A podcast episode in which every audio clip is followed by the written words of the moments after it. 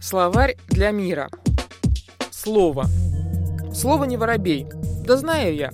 Воробьев-то можно хоть каждый день видеть. А слова? Вот вы хоть раз видели слова? Нет. А кто сказал, что слова реальны? Мы говорим, что слова подтверждаются делами. Будто дело — это тень слова. Ну не само слово, а его отражение, что ли.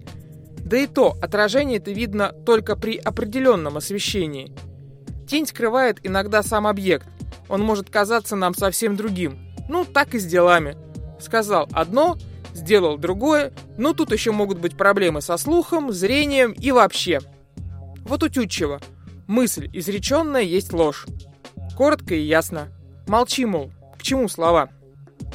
А тогда как жить со словами рядом? Ведь если слова без дела нет, а таких слов большинство, а еще слова очень сильно ранят хуже ядерного оружия. Точнее, они сами как мощнейшая нейтронная бомба. А что если слова — это античастицы в нашем мире? И каждый раз, когда мы произносим их, наши лучшие идеи перестают существовать. Их разрывает от невозможности соответствовать нашим замыслам.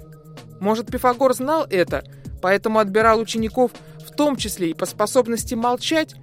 Ведь в течение первого года обучения в его школе нельзя было произнести ни слова.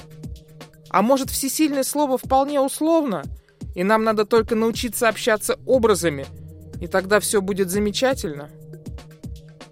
Синонимы.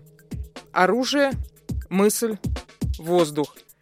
Специально для Паскаль FM Вика Матанис.